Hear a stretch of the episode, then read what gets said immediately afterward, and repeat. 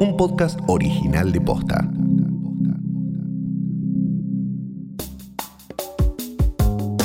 El Poder Judicial está nuevamente en agenda, esta vez por el traslado de un grupo de jueces durante la gestión de Mauricio Macri. Hubo denuncias cruzadas, mucha polémica y hasta una marcha a la casa del juez de la Corte Suprema, Ricardo Lorenzetti. En este episodio te explicamos de dónde provienen estos traslados, qué significan y por qué son importantes. Hoy es miércoles 30 de septiembre. Soy Martina Sotopose y esto pasó posta. Este martes, la Corte Suprema aceptó analizar los traslados de los jueces Leopoldo Bruglia, Pablo Bertuzzi y Germán Castelli. Este debate judicial se ve fuertemente atravesado por intereses políticos y por eso hay varias interpretaciones y opiniones sobre un tema que para muchos es difícil de entender. Hoy te explicamos de qué se trata la polémica y qué es lo que está en juego.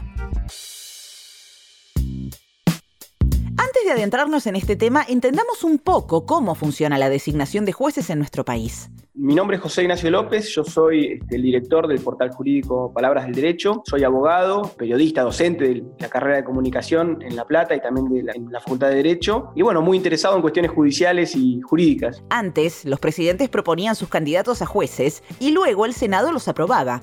Esta lógica cambia con la reforma constitucional de 1994, momento en el que se crea el Consejo de la Magistratura y se dispone que este organismo sea el encargado de aprobar las candidaturas de los jueces y determinar su idoneidad para el puesto. La Constitución establece un solo mecanismo para designar jueces. Se trata de un examen ante el Consejo de la Magistratura. Los mejores candidatos que den ese examen y tengan mejores antecedentes se configura una terna de tres candidatos en el cual el Poder Ejecutivo, el presidente de la Nación, elige a uno, le pide acuerdo al Senado, el Senado le da el acuerdo, se lo puede no dar también, pero normalmente se lo da, y lo nombran juez. Ese es el mecanismo que prevé la Constitución para designar jueces llamados inferiores, es decir, los que no son de la Corte. O sea que para que un candidato llegue a ser juez, hace falta que rinda examen frente al Consejo de la Magistratura. Es este el que evalúa las postulaciones y si son adecuadas para el cargo en cuestión. Es decir, cada juez es avalado para actuar en un tribunal en particular. Pero existe otro procedimiento previo a la reforma de 1994. Los traslados. Los traslados son una cuestión cultural y de práctica del Poder Judicial desde hace muchos años, que ha ido apareciendo, que consiste en que un juez que está en un tribunal es traspasado a otro tribunal. Esto normalmente se ha hecho a través de decretos eh, presidenciales, pero ese mecanismo es previo a la sanción de la Constitución de 1994, que es donde se estableció este mecanismo distinto en el cual los jueces tienen que dar un examen concreto para un cargo puntual. Es acá donde se produce una tensión entre ambas medidas. Los jueces pasan un exhaustivo proceso de evaluación y son seleccionados específicamente por el Consejo de la Magistratura para un puesto, pero después son trasladados a otro sin que nadie revise si son idóneos o no para el nuevo cargo digamos, los traslados que vienen desde la Constitución del 94 para adelante son cuestionables por esto, porque quizá un juez que concursó para un juzgado particular, para un tribunal en particular, le fue bien el examen, lo postularon, lo designaron juez, luego es traspasado a otro tribunal sin mediar el acuerdo del Senado. Entonces, tenemos dos cuestiones allí. La especificidad del cargo para el cual concursaron, que estaría de alguna forma trastocada, y el control político que el Senado hace de determinado candidato para determinado cargo. Entonces, este mecanismo que prevé la Constitución se ve de alguna forma en, fuerte tensión con, la Constitución Nacional. Entonces a lo que sucedió durante el gobierno de Mauricio Macri. En 2018 se generaron una serie de vacantes en la Cámara Federal porteña. Los pasos para cubrir estas vacantes debían ser, primero, el Consejo de la Magistratura llama a un concurso y presenta una terna al Poder Ejecutivo de la Nación. Luego, el Ejecutivo elige un candidato. Por último, el Senado avala el pliego. Y listo, vacante cubierta y nuevo juez designado. Pero en lugar de elegir los jueces por concurso, Macri decidió ocupar dos de esas vacantes trasladando jueces de distintos tribunales. Leopoldo Bruglia y Pablo Bertuzzi eran jueces de un tribunal oral federal y pasaron a formar parte de la Cámara Federal porteña. Germán Castelli pasó de un tribunal oral en lo criminal federal de San Martín a uno porteño. ¿Qué se le critica a la medida de Mauricio Macri? Que los jueces fueron traspasados sin el aval del Senado. Pero además, en el caso de Bruglia y Bertuzzi, pasaron de un tribunal oral a una Cámara Federal, y no es la misma jerarquía. Digamos que los cambiaron de puesto y nadie se fijó si estaban aptos. Por eso se cuestiona el nombramiento. Esto es un mecanismo irregular. Es irregular en general porque la Constitución, como les dije al principio, no prevé el traslado como un mecanismo de designación de jueces. Un juez que es de Jujuy, traerlo y hacerlo juez de Mendoza. Básicamente es eso, el sistema de traslado y, y lo irregular de ese sistema. Sin embargo, en ese entonces, la Corte Suprema y el Consejo de la Magistratura avalaron los traslados y establecieron que en el caso de traslados entre tribunales de igual jerarquía, misma jurisdicción e igual o similar competencia material, no es necesario el del Senado.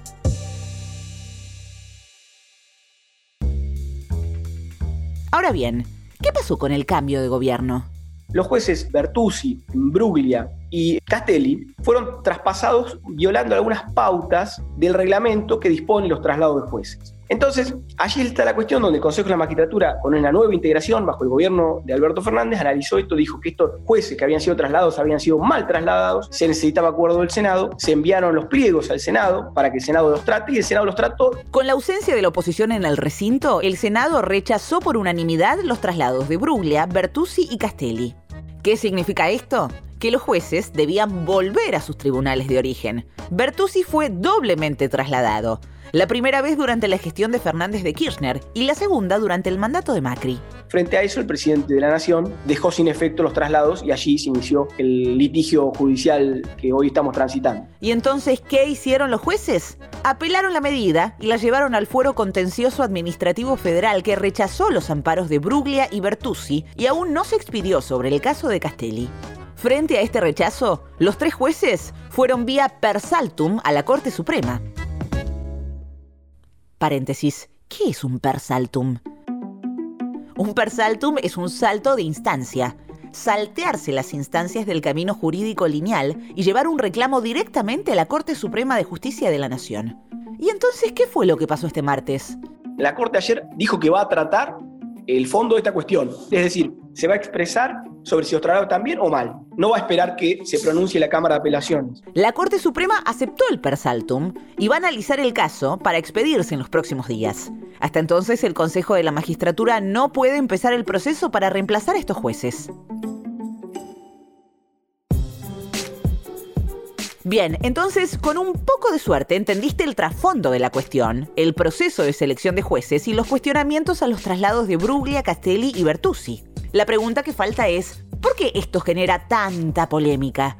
Los roles a los que Bruglia, Bertuzzi y Castelli fueron designados son estratégicos, porque en Comodoro Pi se tramitan las causas más sensibles para el poder político. Como consecuencia, estos tres jueces intervienen en causas que involucran a Cristina Fernández de Kirchner, pero también en cualquier juicio por corrupción de acá al futuro. Lo central no creo que sea eso, sino que lo central es lo estratégico, lo importante político que tiene esos tribunales que ellos ocupan, más allá de, Cristina, porque no es solo Cristina, sino también serán los delitos que se juzguen al gobierno de Macri. La importancia estratégica de esos cargos eh, es lo que provoca tanta tensión institucional entre el oficialismo y la oposición y el poder judicial en general. ¿Y qué influencias podrían tener estos jueces en causas de corrupción que involucran a la vicepresidenta? Bruglia y Bertuzzi ya trataron causas vinculadas a este tema, pero ya no tienen intervención. Castelli integra el Tribunal Oral Federal 7, el que salió sorteado para tener la causa de los cuadernos. Ese juicio aún no tiene fecha de inicio, pero su rol ahí será de juzgamiento. Esta cuestión hay que centrarla en que la Constitución prevé solo un mecanismo de designación de jueces, por lo tanto los traslados a priori están mal, todo traslado está mal a priori, porque la única forma de llegar a juez es presentarse a un concurso que se llama para un cargo determinado cuando está vacante, en llegar a la terna porque uno tiene los mejores antecedentes y da el mejor examen, que el Poder Ejecutivo, ejerciendo su criterio político, elige entre 3 a 1, lo envía y que el Senado, ejerciendo su control político, evalúa si ese candidato es idóneo para determinado cargo y le da el acuerdo. Y ahí se nombra. Y una vez que un juez se nombra, tiene las garantías enormes que la Constitución le confiere como juez. La inamovilidad, la intangibilidad de sus remuneraciones, un régimen que es obviamente privilegiado y que es importantísimo para, para todos los ciudadanos. Por eso, la cuestión de los traslados de jueces no es una cuestión menor, es una cuestión central para la vida de todos los ¿Y entonces qué va a pasar? Todavía no lo sabemos. Si la Corte retrotrae los traslados, deberá enfrentar críticas de la oposición y acusaciones por ser afines al poder de turno y entorpecer la independencia judicial. Si la Corte avala los traslados, será acusada de ser cómplice del macrismo y marcará un antecedente para futuros traslados. Esto pasó Posta, es una producción original de Posta. Escuchanos de lunes a viernes al final del día en Spotify, Apple Podcast y en todas las apps de podcast. Si te gustó este episodio, compartilo con alguien a quien creas que le puede interesar. Y si nos escuchás en Apple Podcast, te invitamos a que nos dejes una reseña. Nos suma muchísimo para que más gente descubra este podcast. Búscanos en Instagram y en Twitter. Somos arroba postafm. En la producción estuvieron Galia Moldavsky y Fede Ferreira. Nuestro editor es Leo Fernández. En la dirección general, Luciano Banchero y Diego del Agostino. Soy Martina Sotopose y esto pasó posta.